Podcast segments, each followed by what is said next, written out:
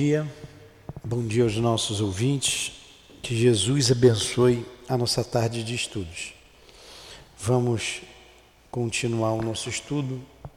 Estamos no capítulo eh, 14, o capítulo do Evangelho, capítulo 14, item 8. Parentesco corporal e parentesco espiritual. Os laços de sangue não determinam forçosamente os laços entre os espíritos. O corpo procede do corpo, mas o espírito não procede do espírito, porque já existia antes da formação do corpo. Não é o pai que cria o espírito do seu filho. Ele só fornece um invólucro corporal, mas deve ajudá-lo a desenvolver-se intelectual e moralmente, para que possa progredir.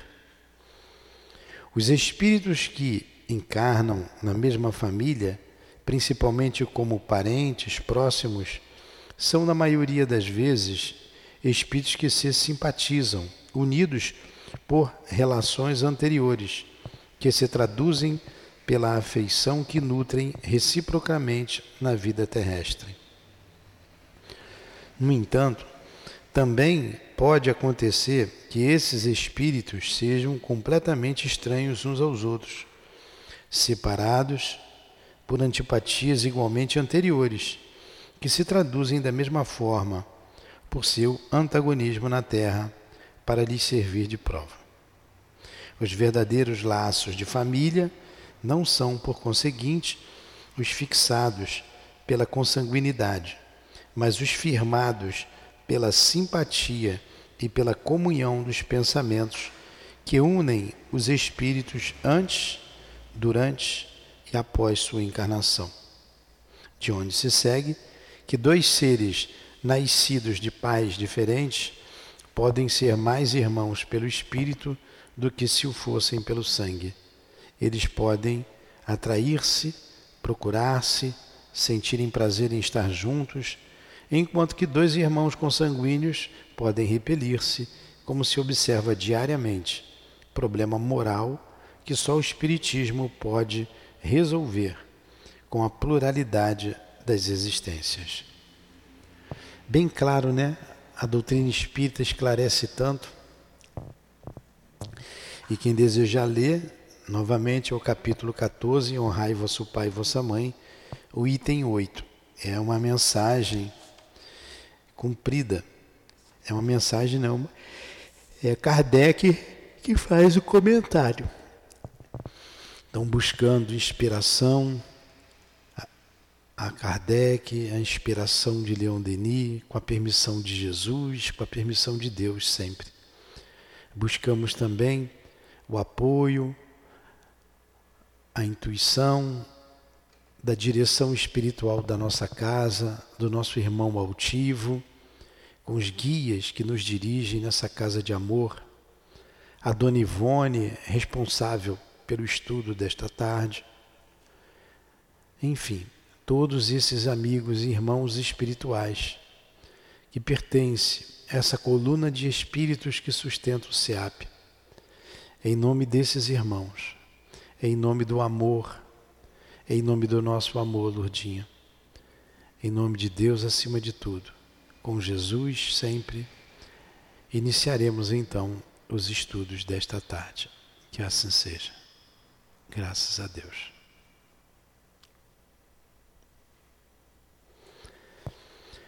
Vamos dar continuidade ao livro Recordações da Mediunidade da nossa irmã Ivone e nós paramos aqui, amigo ignorado, né? Então vamos lá.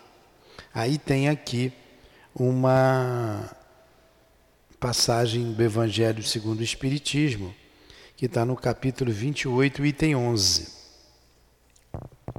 Aquele capítulo das preces né, do Evangelho. Além do anjo guardião, o que é o anjo guardião? A nota da autora, chefe da falange ou da legião espiritual a que pertencemos, espírito de alta elevação moral e intelectual. Então, além do anjo guardião, que é sempre um espírito superior, temos espíritos protetores que, embora menos elevados, não são menos bons e magnânimos. Contamo-los entre amigos ou parentes e até entre pessoas que não conhecemos na existência atual. Eles nos assistem com seus conselhos e, não raro, intervindo nos atos da nossa vida. Bonito esse pedaço, né? Está no Evangelho, está lá atrás. As pessoas quase não leem o capítulo 28, que tem um título de Coletânea de Preces Espíritas. Ele destacou um pedaço, ela destacou um pedaço, do item 11. Vamos ao raciocínio da nossa irmã. Nenhum espírita atento aos deveres do estudo doutrinário e da observação daí consequente, desconhece que a sociedade do além-túmulo e a sociedade da terra são uma e a mesma coisa, continuação uma da outra, em fase diferente apenas com a só dificuldade de ser a primeira invisível e por vezes até ignorada pela segunda.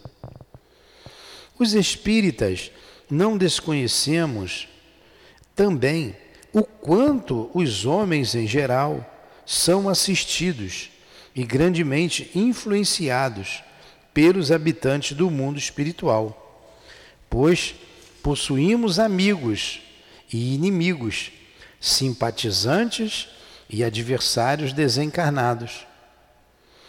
E que a influência de todos eles em, nossas, em nossa vida cotidiana depende absolutamente de nós mesmos, do estado sadio ou precário da nossa mente, dos atos diários que praticamos.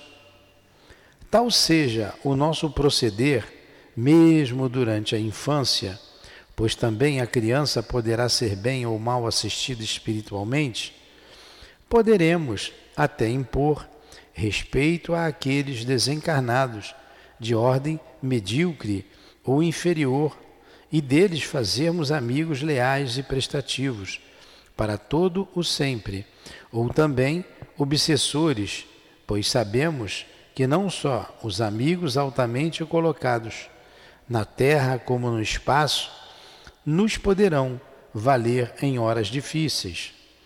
Nutrimos, entretanto, a pretensão de vaidosamente julgar que os nossos amigos espirituais serão somente os instrutores e guardiões, guardiães de elevada hierarquia, aqueles altamente colocados na espiritualidade por suas virtudes, méritos e sabedoria Desejamos mesmo para nossos guardadores diários espíritos cujos nomes foram venerados na terra pela humanidade. E infantilmente acreditamos que esta ou aquela individualidade brilhante do mundo dos espíritos vive às nossas ordens, submissa aos caprichos de, nossas, de nossa curiosidade ou da nossa insensatez sem querermos atender à necessidade do esforço para o progresso, para o próprio progresso, a fim de conseguirmos aquelas tão desejadas companhias espirituais. A verdade, porém, é que possuímos, além dessas, dessas outros amigos devotados que muito e muito nos servem, desenvolvendo atividade de legítima fraternidade cristã a respeito das nossas necessidades de pecadores em serviços de resgates, por meio das provações e lutas próprias da evolução, amigos pertencentes aos planos modestos da sociedade espiritual, que, humilde, amorosa e discretamente, nos socorrem em horas diversas, sem que as mais das vezes os suspeitemos, embora agindo certamente sob direção de entidade mais elevada. Um texto comprido, mas gostoso, né? Esclarecedor. É, nós temos sempre um anjo guardião, todo mundo sabe disso. Todos sabem que todos somos influenciados pelos espíritos, né? É, de maneira que frequentemente eles nos dirigem. Podemos ser influenciados ou dirigidos por bons ou maus espíritos. Que o anjo da guarda ele colocou aqui uma, uma ela colocou aqui uma, uma visão diferente, ó. Os espíritas não desconhecemos também o quanto os homens em geral são assistidos, grandemente influenciados pelos espíritos que, amigos que possuímos. Mas não era isso que eu queria destacar. Então, além do anjo da guarda, que é um espírito superior, que pertence à, à, à falange, a nossa falange de espíritos, ele está sempre à frente. Onde que ele colocou isso aqui? Ó?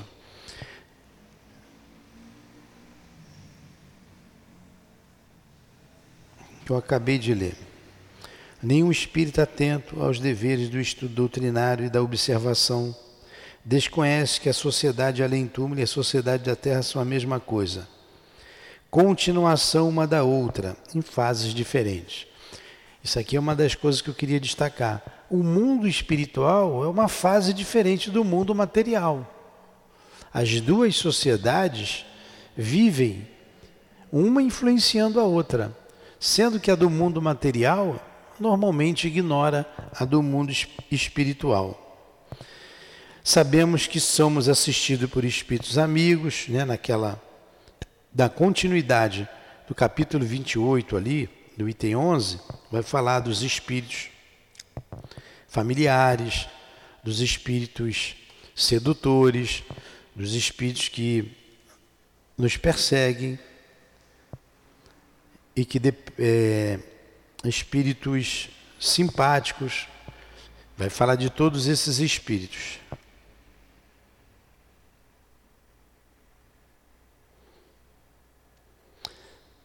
Pronto, eu não vou procurar aqui, senão vou ficar em silêncio.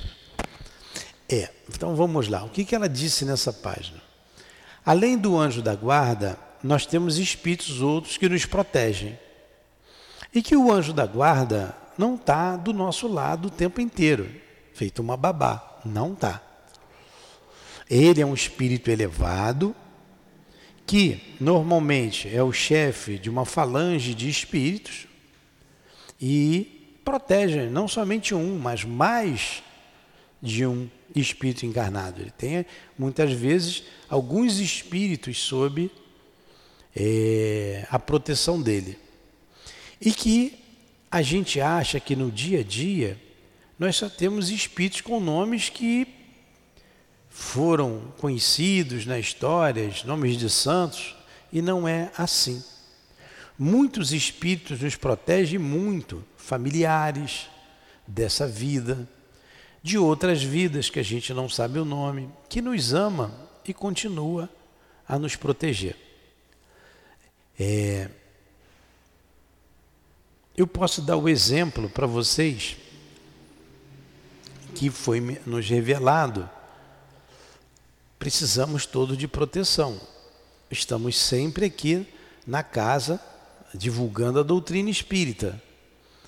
Não tem como, além de ser responsável pela casa, não tem como eu andar sozinho por aí. Tem um grupo que protege. Dentre esses espíritos estão amigos, queridos, né, lá do que a gente trabalhou junto, lá no céu, a Cidinha, a Elvira, a Neuza, estão sempre juntos. E a Lurdinha, que teve autorização para ser um espírito protetor. Foi autorizado que ela ficasse junto de mim. Então vocês às vezes me veem falar dela. Ah, que a Lurdinha, uma vez uma pessoa disse assim: você está obsediando a sua esposa. Não. Então, eu estaria obsidiando o altivo, que sempre que pode está conosco, nos protege também. Eu estaria obsediando a dona Ivone, que toda semana a gente evoca. Ela é responsável por esse estudo. Ela é responsável ali pelo, pelo estudo de domingo. Ela é responsável pelo trabalho ali, uma das responsáveis pelo trabalho que estudamos Memória de um Suicida. Então eu estou obsediando a dona Ivone? É, a gente vai trabalhar toda semana ali no, no, na cura, eu estou obsediando o Dr. Erma, o altivo, que a gente sempre evoca? Não. Da mesma forma, não estou obsediando a minha esposa. Além do amor que existe entre nós, ela teve a autorização para me acompanhar, para me ajudar. E como isso me faz bem. E como isso me faz bem. É um trabalho dela. Não tinha que ter espírito protegendo? Não tem? Ela é mais um espírito. Aí junta o sentimento de amor com a proteção. A gente não está andando com espíritos lá dos páramos celestes. Não, são esses espíritos familiares que nos amam, que ficam perto. E nesse caso específico que eu estou citando, são espíritos que são incumbidos de uma tarefa ou de uma missão de proteção. Hã? Os mais elevados é, é. Quando tem uma necessidade que foge à ossada deles, eles vão pedir né, a ajuda de outros espíritos mais elevados. Isso é comum. Então, fugiu da ossada uma circunstância difícil da vida. Vão chamar os espíritos em auxílio. É, é assim que acontece, a gente não presta atenção não presta atenção. Ela colocou aqui de uma maneira bem clara que a sociedade espiritual é a continuidade da sociedade material. A morte não existe. A gente tem saudade, a gente sente falta, é natural. Da mesma forma, meu filho viajou, está uns dias fora, a gente sente falta. Mas ele está chegando, amanhã ele chega. Vou lá encontrar com ele, vou buscá-lo mata a saudade.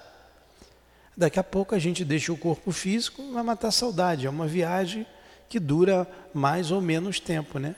Dependendo dos casos de cada caso, dura mais ou menos tempo. Então vamos continuar. Como as demais pessoas, também possuímos amigos dessa categoria espiritual e estas páginas serão a homenagem do nosso reconhecimento, a dedicação humilde e perseverante com que nos têm eles amado e servido durante toda a nossa vida. Então vamos lá. Você achou aí o que eu queria falar? O, o... Engraçado. Ah, está na nota da autora. Está no rodapé. É, olha ali, é. O que, que é o anjo da guarda, o anjo guardião? Ó? Chefe da falange ou da legião espiritual a que pertencemos.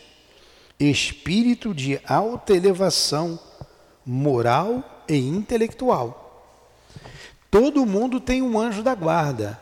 Agora, você acha que um anjo da guarda, com essa elevação toda, vai estar paparicando a gente o dia todo? E muitas das vezes as pessoas é, fazendo, é, cometendo as mais absurdas é, as mais absurdas faltas, não é? Não vai estar ali. Então, os espíritos familiares, às vezes, até os simpáticos, aquele que você quer, e às vezes até os sedutores que querem te levar para o caminho do mal. Né? Afinidade. Então tem todos esses espíritos em torno da gente. Mas o que importa aqui são os protetores. A gente vai falar dos que nos protegem.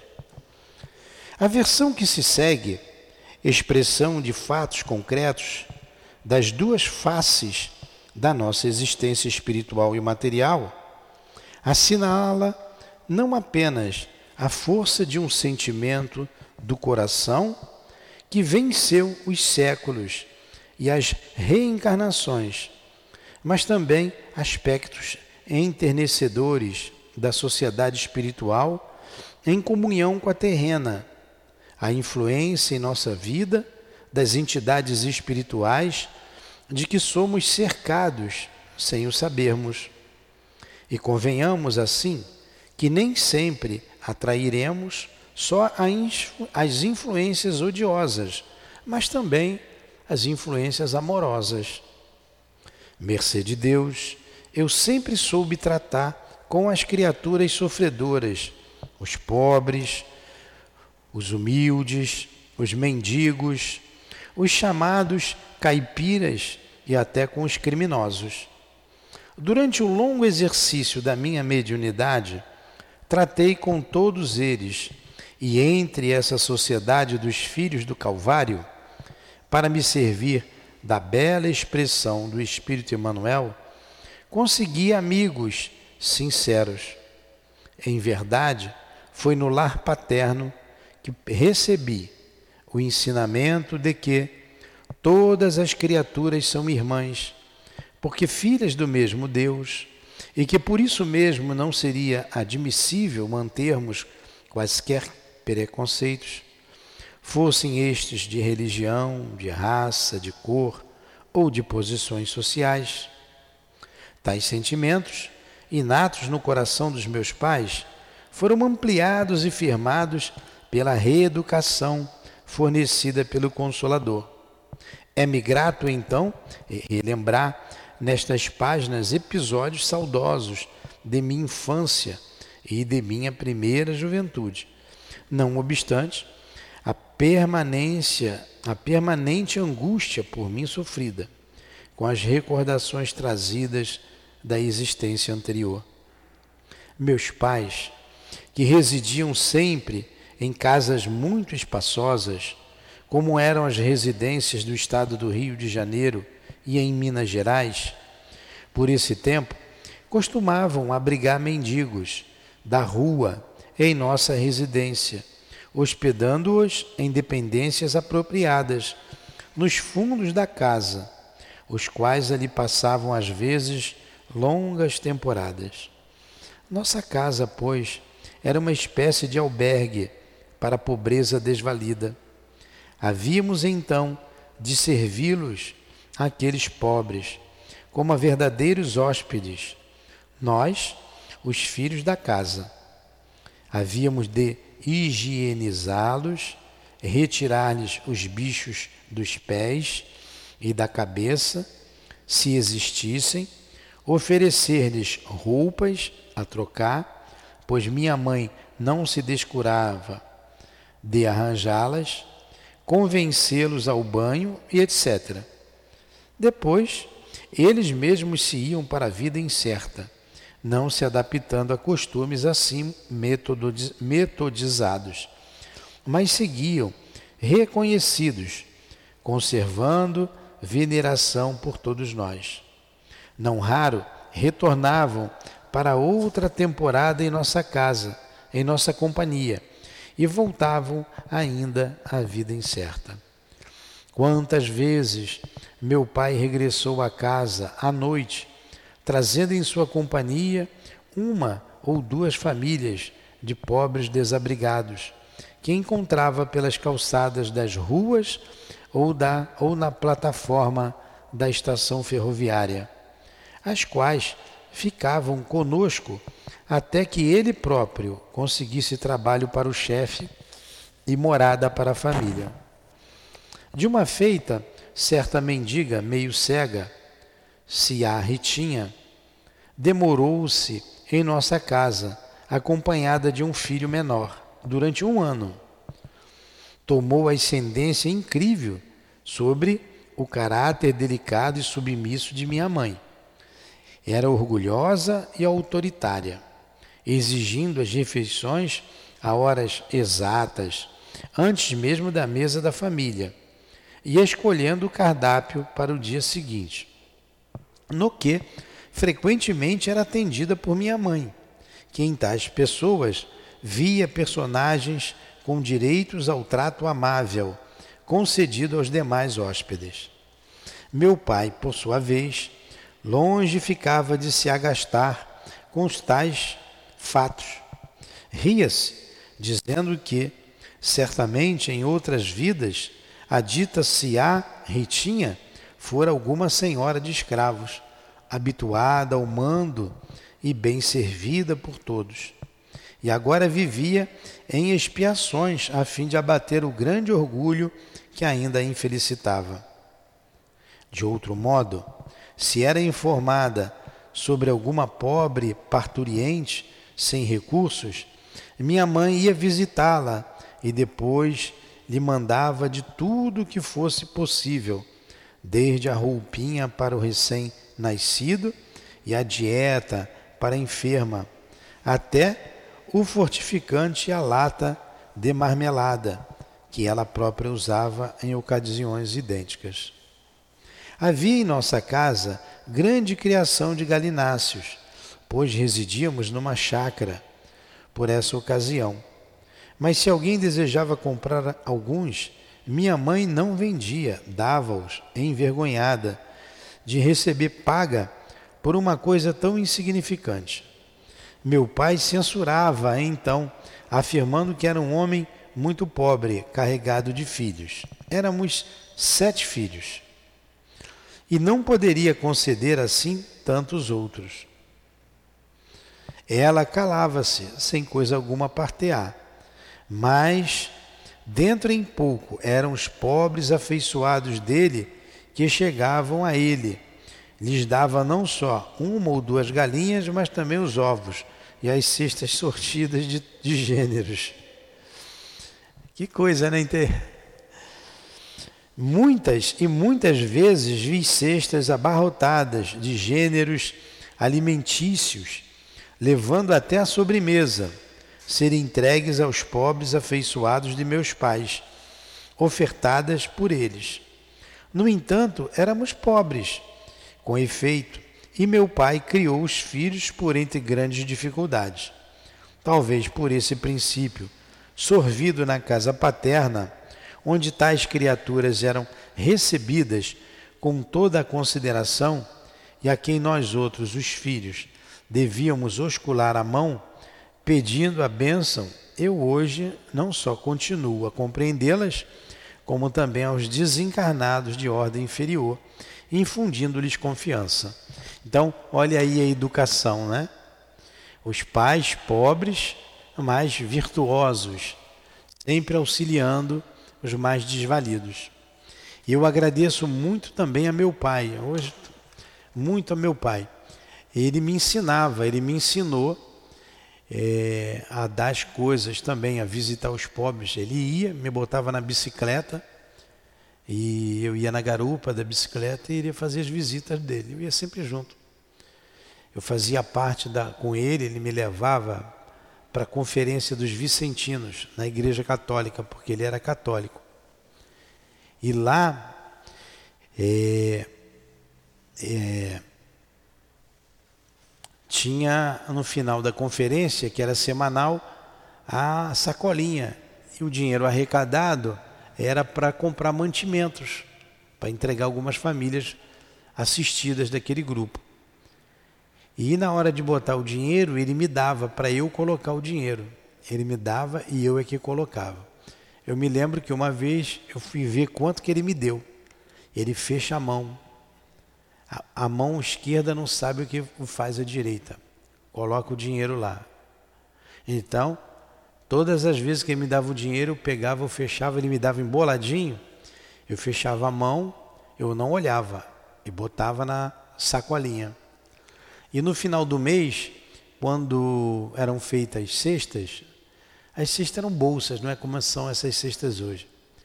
Cada um deles tinha, tinha um grupo de famílias, cada um deles era responsável de entregar aquelas famílias e meu pai ia e eu ia, ele ia de bicicleta, né? na época não, ninguém, quase ninguém tinha carro, né?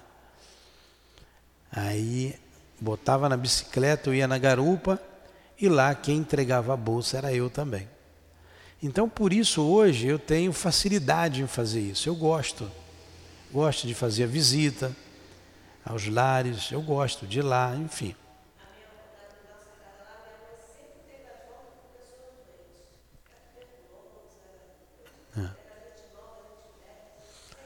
É, é, hoje em dia a gente quase não vê mais esses hábitos, né? Não vê. É. Antigamente tinha muita gente que fazia isso. É. Então vamos à história da Dona Ivone. Por tudo isso, ela tinha facilidade. Então, estou compreendendo bem o que ela diz aqui. Todas essas personagens são sensíveis à nossa consideração. Gostam que lhes dispensemos atenções, que conversemos os seus assuntos, que nos riamos juntos e não havemos de demonstrar-lhes altivez nem muita compaixão.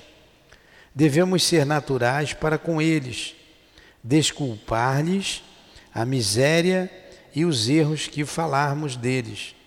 E nossa superioridade se imporá apenas pelas boas qualidades que soubermos exemplificar em Sua presença.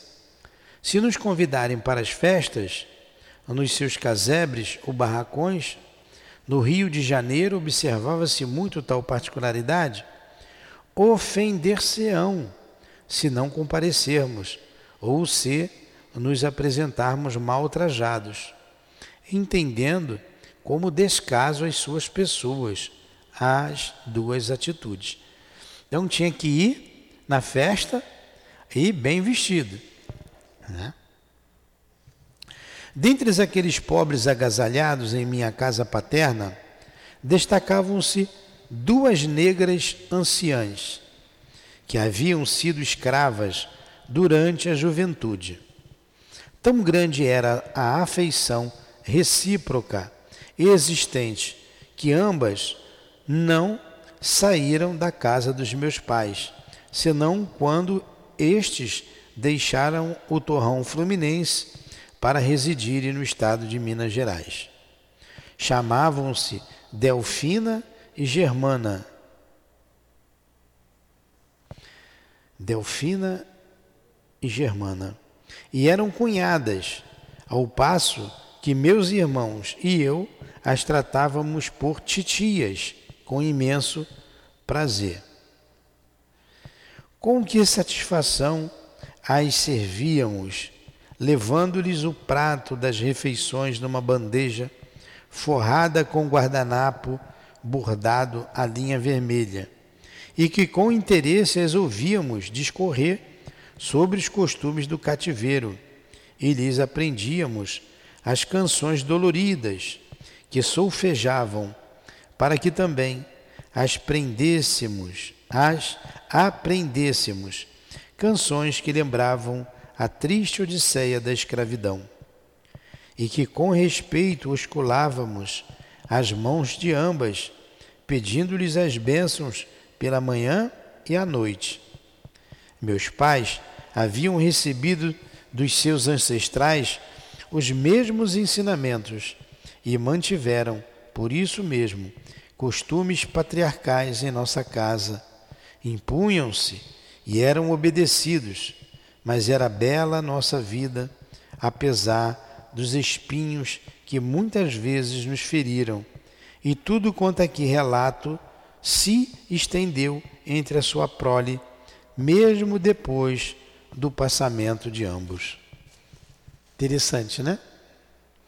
As velhas escravas, porém, morreram, levando para o além a afeição e a gratidão que nos consagravam, e como espíritos desencarnados, continuaram nossas amigas, desejosas de retribuírem o carinho que lhes dávamos outrora, auxiliando-nos durante os momentos difíceis que mais tarde sobrevieram em nossas vidas. Muitas vezes vi o espírito de ambas, quer em vigília, quer durante os desprendimentos mediúnicos, sorridentes e afáveis. Delfina apresentava-se mais esclarecida que Germana, prontas a tentarem algo para, por sua vez, nos auxiliar e satisfazer.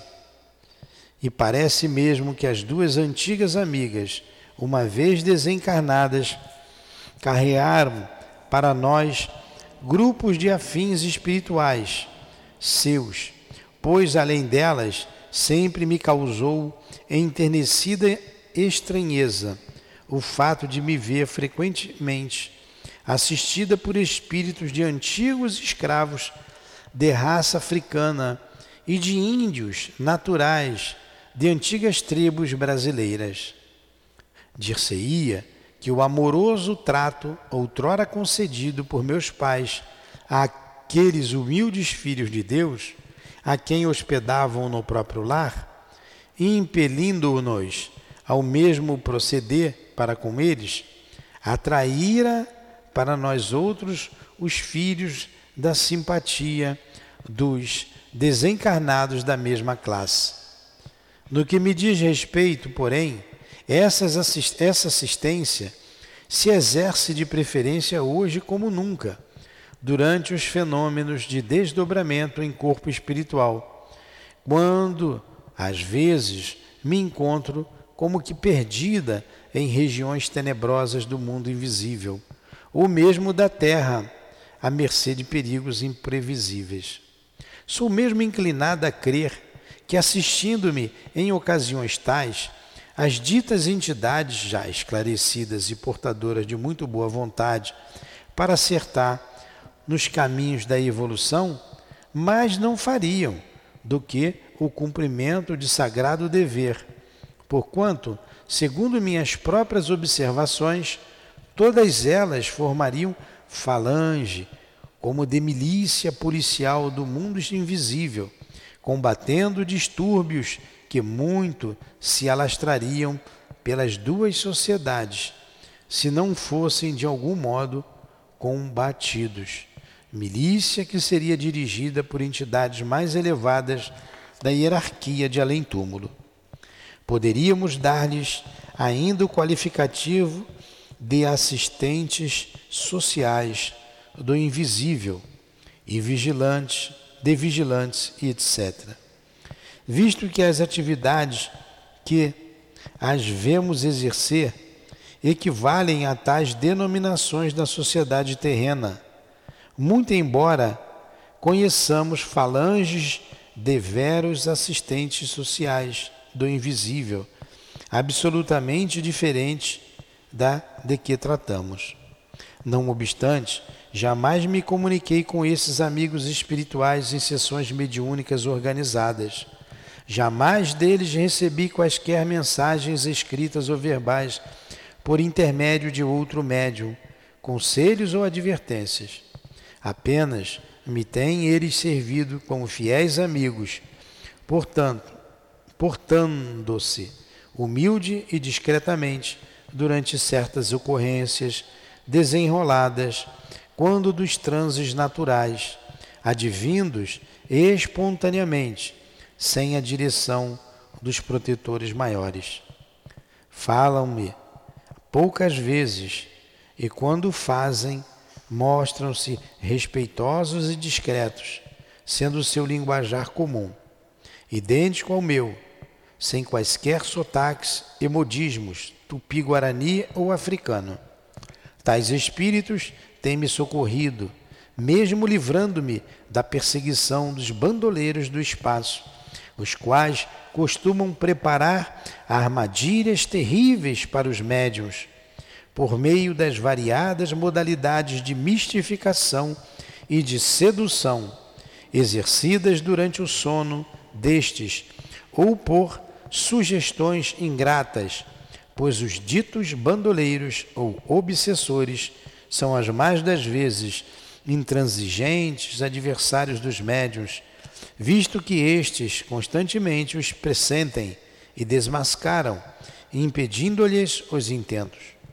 E assim, me socorrendo, uma vez que o fenômeno de desdobramento espiritual é mecanismo que se verifica também naturalmente, fora da ação protetora dos instrutores invisíveis, Os humildes amigos em questão dão-lhes caça, detêm-nos aprisionados, muitas vezes tornando-se então credores do meu reconhecimento, exatamente como aconteceria na terra se nos víssemos assaltados por marginais e fôssemos socorridos por homens de obscura posição social, mas humanitários e honestos. Olha, não tem muito o que explicar, né? É bem, é uma história. A gente está lendo uma história, está bem claro. Então, ela está aqui enaltecendo esses espíritos comuns que nos ajudam e nos previne de muitas armadilhas do mundo espiritual, de muitos problemas.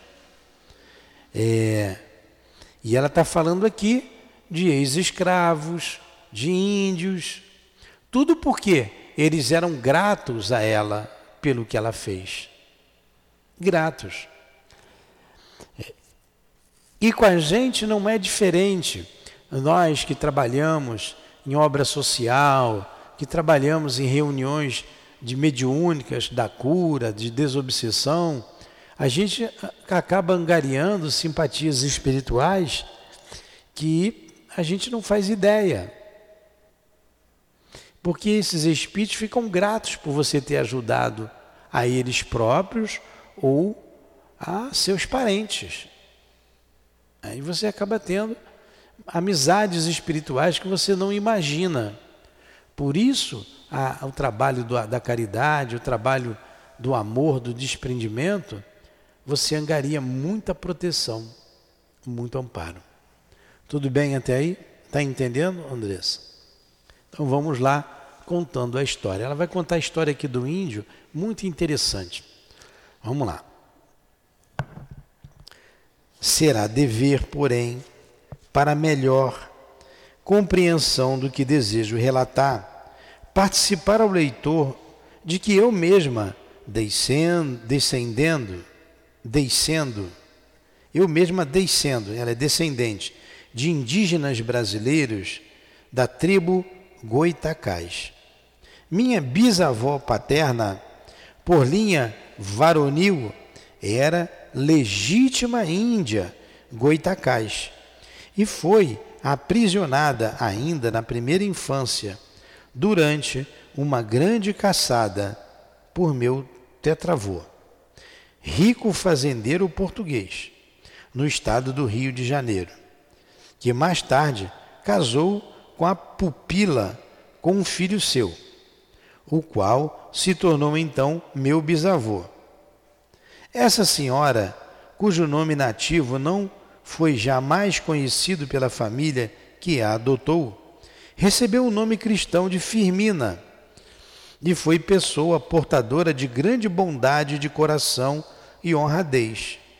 Mãe de família exemplar, jamais demonstrando qualquer complexo selvagem, segundo a tradição da família, tornando-se por isso mesmo amada e respeitada por toda a descendência, que se honrava também por sua origem. Ao que parece, eu seria o único descendente seu que se não entusiasmava pela origem goitacás, embora também amasse a memória da ancestral piedosa, a quem nem mesmo o meu genitor chegou a conhecer, respeitando, contudo, sua recordação, graças ao extenso noticiário que embalou três gerações da família. Pertencendo antes a falanges espirituais emigradas da Europa, não me entusiasmava, portanto, pelos ancestrais indígenas. No entanto, cheguei a bem querer os índios brasileiros em geral, graças à história pátria, cujas lições embalaram a minha infância, pois raciocinava que eles, os índios brasileiros, tais como os africanos e os portugueses, tão identificados, foram com a família brasileira que, excetuando-se os descendentes diretos de correntes estrangeiras emigradas, nenhum outro brasileiro deixará de guardar nas próprias veias o sangue generoso de uma das três raças acima citadas, sendo que muitos, senão a maioria, os têm os três sangues, circulando heroicamente pelos próprios canais venosos em simbólica união. Compreendi, entretanto, o ensino espírita, liberal por excelência, fraterno e amoroso, me esclarecia que a verdadeira pátria da humanidade é o universo infinito e que todos os homens são irmãos entre si, afins até mesmo com os três reinos inferiores da natureza.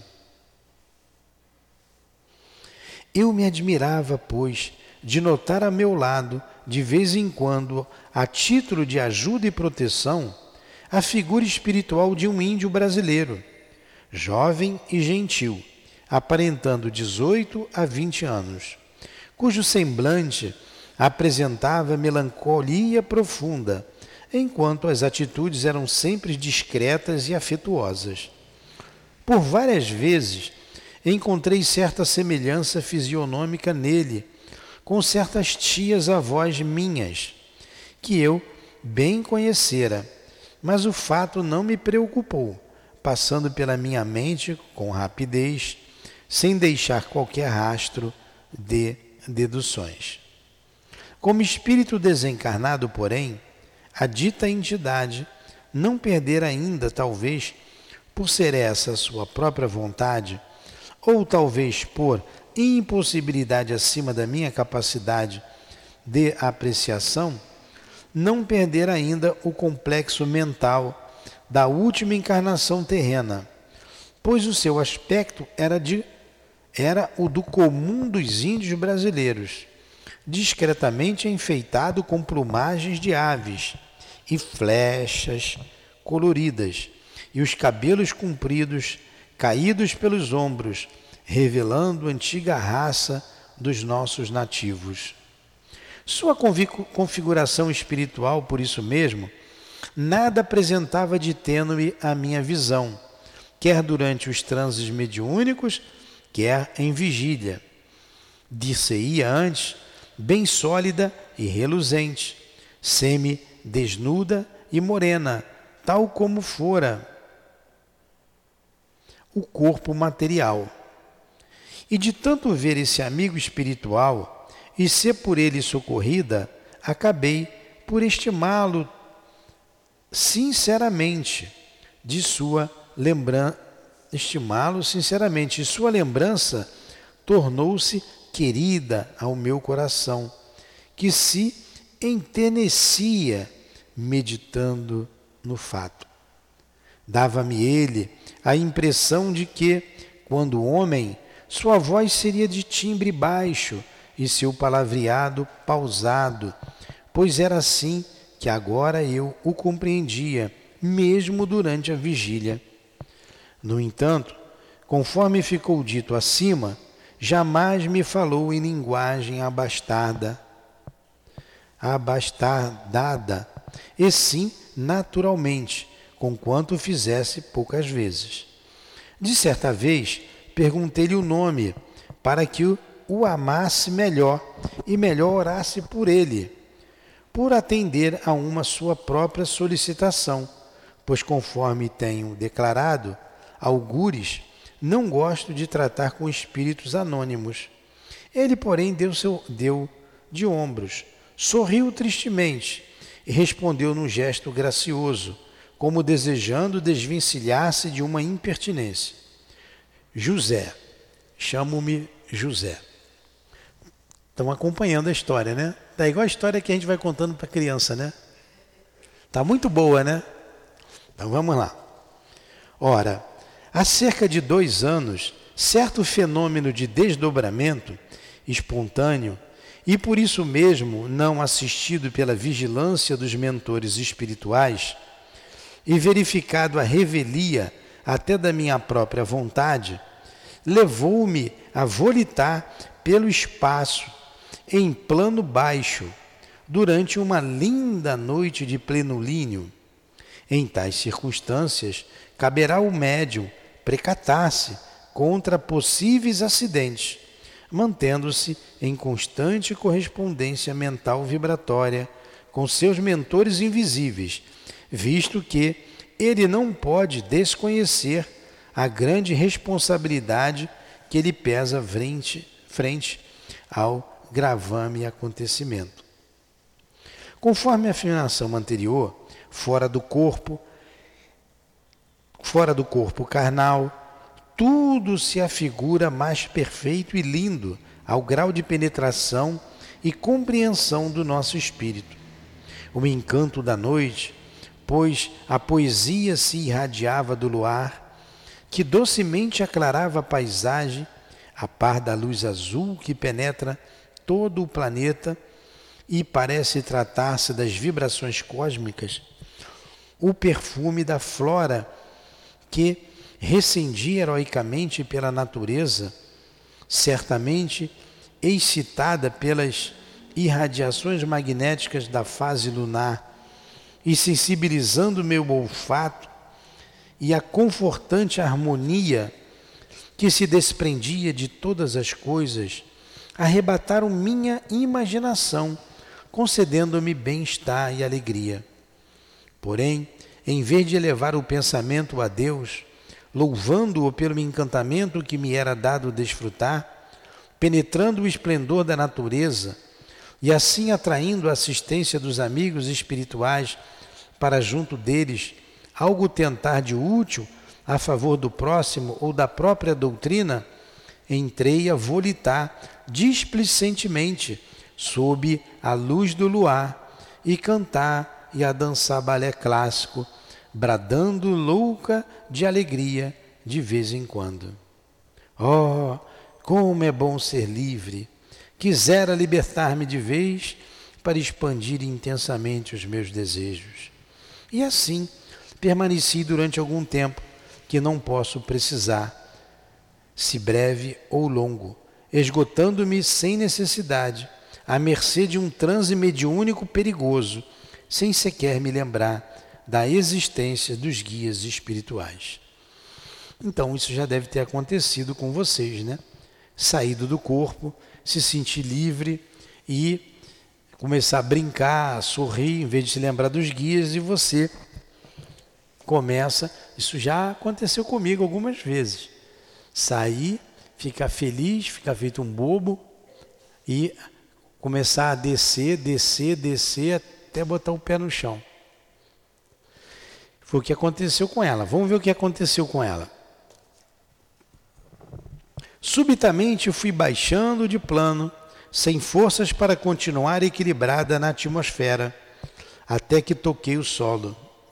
Então, não mais me pude erguer, porque as vibrações diminuíram de intensidade, em vista da frivolidade dos pensamentos, os quais retardaram o meu sistema de energias mentais e estas são a origem de todos os acontecimentos nos planos espirituais, sejam estes elevados ou inferiores.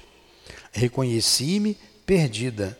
Olha só, a, a, quando ela fala aqui de, de, de eh, baixar a vibração, ela não estava fazendo coisa pesada. Ela simplesmente não se lembrou de Deus, não se lembrou dos guias.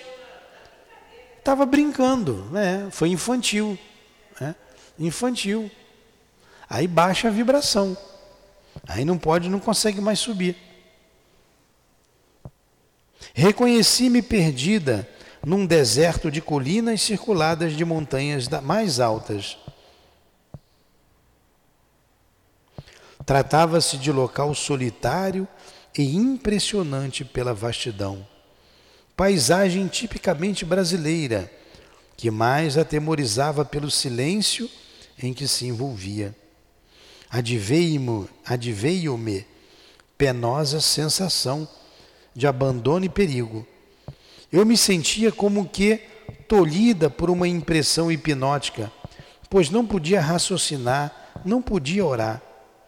Dir-se-ia local de vibrações pesadas, infelicitado por aglomeração de fantasmas obsessores, que ali estabelecessem o seu quartel-general, que me atraíam sempre, quais ímãs poderosos para trechos mais lúgubres.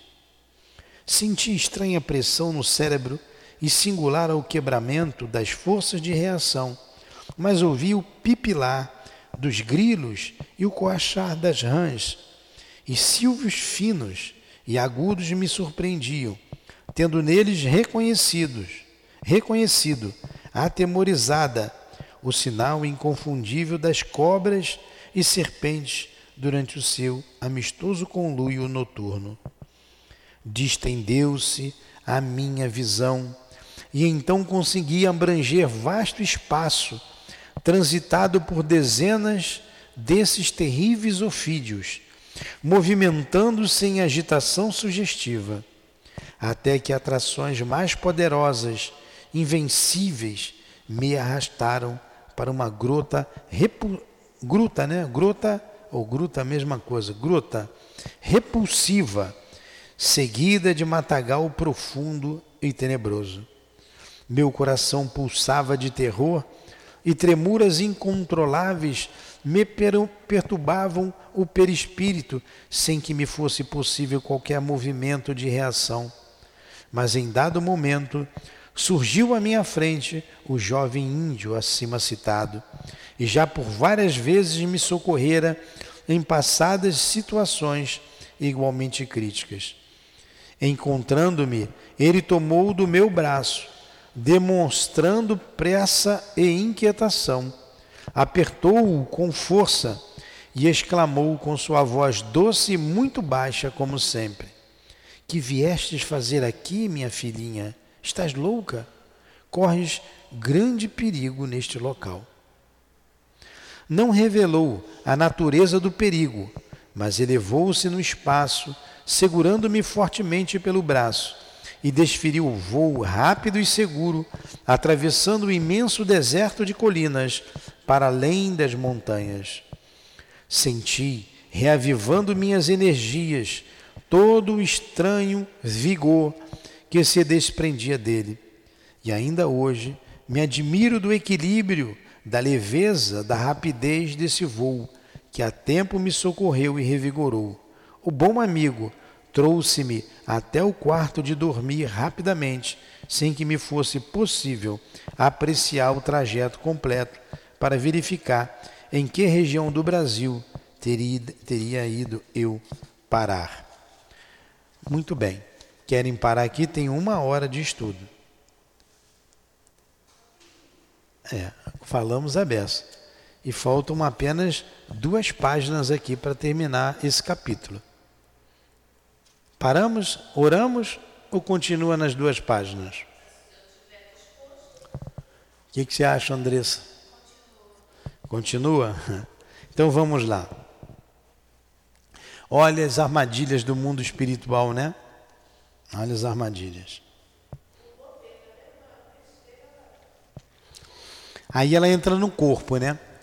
Contemplei meu próprio corpo enrijecido e meio desmaiado sob a ação do transe cataléptico parcial, estirado sobre o leito. O caridoso amigo fez-me retomá-lo com suavidade, servindo-se da mesma técnica dos demais protetores espirituais e infundindo-me energias reparadoras. Despertando lentamente, pude ouvi-lo ainda, como em afetuosa advertência. Não faças mais isso, é muito perigoso. Será necessário a máxima vigilância nessas ocasiões. E agora, fique em paz e repousa. Vocês vão saber quem é um índio agora nessas páginas. Quem foi ele? Oh, como não sentir o coração irradiar santas expressões de amor por amigos dessa espécie, tão obscuros quanto amáveis e generosos. Era um índio, hein? Um índio.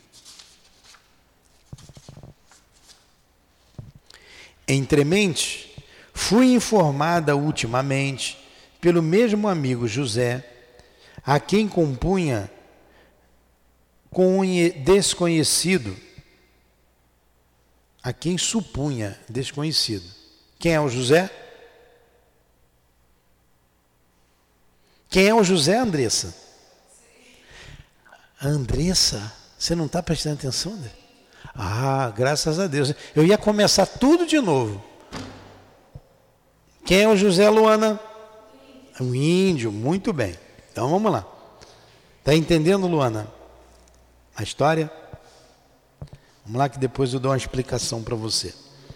Entre mentes, fui informada ultimamente pelo mesmo amigo José, a quem supunha desconhecido, de que ele próprio pertencia à tribo de índios goitacazes do Brasil, e que a mim mesma se ligava não apenas por laços de simpatia espiritual, mas ainda pelo sangue, de sangue, pois ele fora o irmão mais velho da minha bisavó. Revelação que me surpreendeu e chocou sobremodo, pois com efeito eu jamais me detivera a pensar na antiga parentela que vivera nas matas fluminenses. Revelou ainda, levando minha surpresa ao assombro, que nossa ligação espiritual data de séculos, pois ele próprio não era espírito primitivo, que vivera reencarnado em outros climas e outras civilizações e que seu banimento espiritual para as matas fora ocasionado pela detenção do livre-arbítrio, punição pela longa série de erros e infrações cometidos contra as leis de Deus, e que tal punição humilhara tanto diante da própria consciência e dos amigos de longas eras, que agora decidira reabilitar-se a despeito de todos os sacrifícios impostos pela expiação. E mais, que esse é o tipo de punição mais doloroso e vergonhoso para um espírito, porque equivale ao banimento para um planeta primitivo, ou para planetas primitivos. Pois a mata é do mesmo modo um mundo primitivo, onde existe choro e ranger de dentes. E acrescentou: Eu vou dar uma falada, fala, presta atenção, Luana. E acrescentou: Não avalias, minha filhinha, o que é o sofrimento íntimo de um indígena das matas, que já viveu em existências anteriores entre civiliza civilizados. Pode-se dizer que ele não esqueceu aquele passado, pois este palpita ainda dentro dele e se exterioriza em sonhos, aspirações e intuições.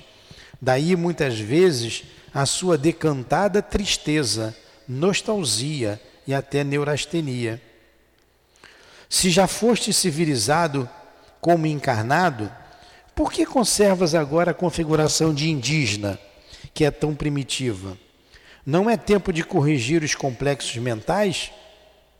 Ou as antigas existências são hoje odiosas às tuas recordações e por isso preferes a aparência de indígena? Ousei perguntar, valendo-me do direito que a prática do Espiritismo faculta para a instrução doutrinária. Sim, respondeu ele, a atual aparência é-me grata, porque não posso desaparecer de mim mesmo. Sou eterno e há necessidade de que eu seja alguma coisa individualizada. Foi como indígena brasileiro que iniciei a série de reparações das faltas cometidas no setor da civilização ou no setor civilizado. Mas ainda que eu desejasse modificar a minha aparência, não o poderia, por uma questão de pudor e honradez.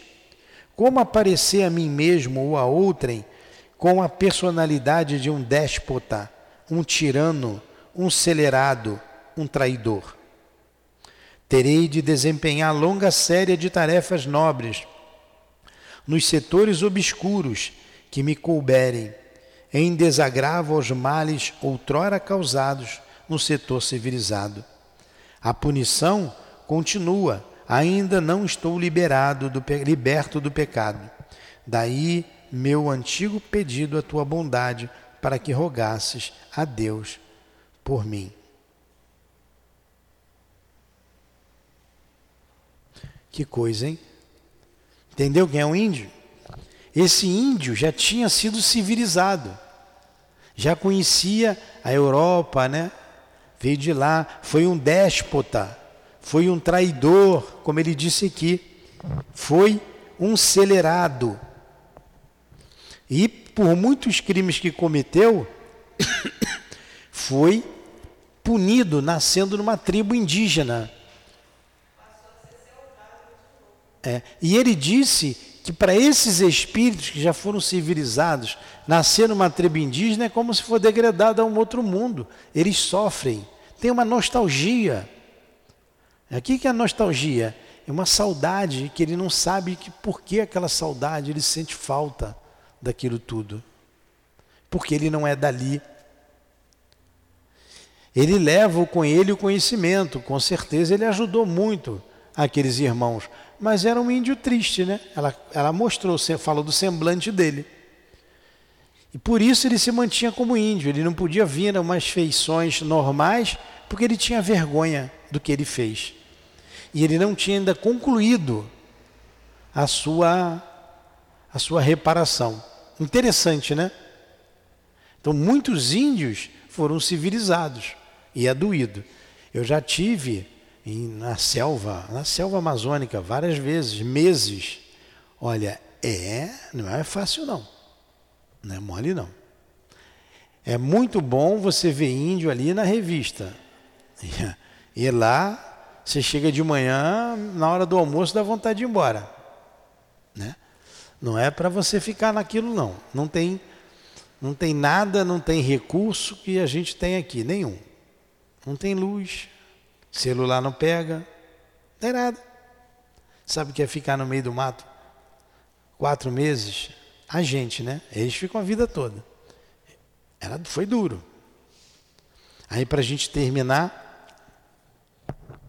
Dona Ivone pergunta a ela, né? Quem vem te punido? Deus te pune? Né? Oh, como pode julgar Deus que Deus pune alguém? Quem me pune sou eu mesmo. É a lei de causa e efeito. É a minha consciência. O desajuste que me sinto à frente da harmonia universal. Podes revelar o grau da nossa ligação do passado? Não, não poderei, nem mesmo como intuição por um sonho. Por que não pode? A lei divina me proíbe e não desejo mais infringi-la e mesmo não mereceria crédito. Somente o que acabo de revelar me é permitido. Então já tinha tido ligação com ela, né? Gostava muito dela, estava protegendo. Respeitei a lei que tal proibição fazia e não insisti. Não obstante, grande ternura se aninha hoje em meu coração por esse humilde amigo espiritual, discreto e dedicado cujo sangue do último envoltório carnal que possui transita também minhas veias. E diante de fatos tão inesperados, quão edificantes como esse, que a doutrina espírita nos faculta, só me restará louvar a Deus como em prece. Obrigada, Senhor, pela graça de me sentir protegida, pela generosidade de tão santo amor. Então ela agradeceu a proteção daquele amigo espiritual que tinha sido um silvícola na sua última encarnação. Entenderam? Não tinha muito que explicar, né? Uma história bonita e que a gente tem que ter atenção, né? Quem nos protege. Os amores desta vida os amores de outras vidas, como nós dissemos aqui. É, antes da gente fazer a prece, eu recebi uma, uma mensagem que me deixou triste, né? triste por vários fatores. Que uma menina de 11 anos engravidou lá em Santa Catarina. E os pais levaram, os pais levaram para fazer o aborto. Ela já bastante adiantada na, na gravidez. Bem, bem adiantado já, não tinha mais como fazer aborto. Os médicos se negaram a fazer porque não correm risco a vida da filha. Enfim, uma juíza mandou lá que fizesse o aborto independente da idade. Que se fizesse. Aí entrou um grupo de, de feministas né, na história. Trocaram a juíza e essa outra juíza, a primeira mandou que ela ficasse resguardada. Os pais disseram que aquilo ali tinha sido fruto de um estupro, mas na verdade ela teve relação com um menino de 13 anos. E queriam que abortasse de qualquer maneira. É, a gente fica triste com essas notícias. Primeiro, pelo fato de uma menina de 11 anos engravidar, né? Segundo, pelo fato de um crime, que é o aborto. É um crime. Então a gente ora por essa menina, ora pela família dela, ora pelo bom senso dos médicos, porque o país, o Brasil, não concebe o aborto não concebe o aborto em nenhuma fase da gravidez em nenhuma idade cronológica. É um crime. E que a lei seja respeitada e que essa criança venha à vida.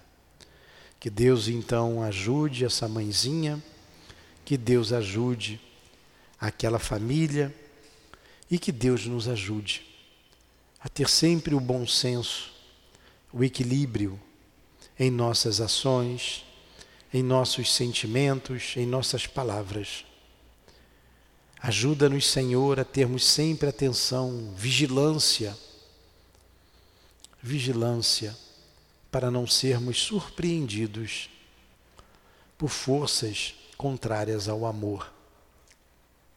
Proteja-nos sempre e vai a gratidão, a nossa gratidão, aos espíritos que nos protegem diuturnamente, todos os dias de nossa existência. Muito obrigado a todos vocês que nos assistiram, que nos assiste, sem que percebamos, pois não temos a percepção que a nossa querida irmã Ivone tinha, como outros médios têm. Mas isso não quer dizer que não somos protegidos. Obrigado ao nosso anjo da guarda. Obrigado aos nossos espíritos protetores, nossos familiares, nossos amores. Muito obrigado. Que Deus dê forças a vocês.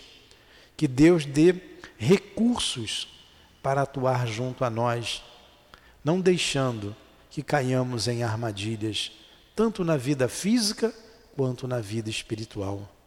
Proteja-nos sempre, guarda-nos sempre e a nossa eterna gratidão, que na verdade só reconheceremos quando sairmos do corpo, deixando essa vida.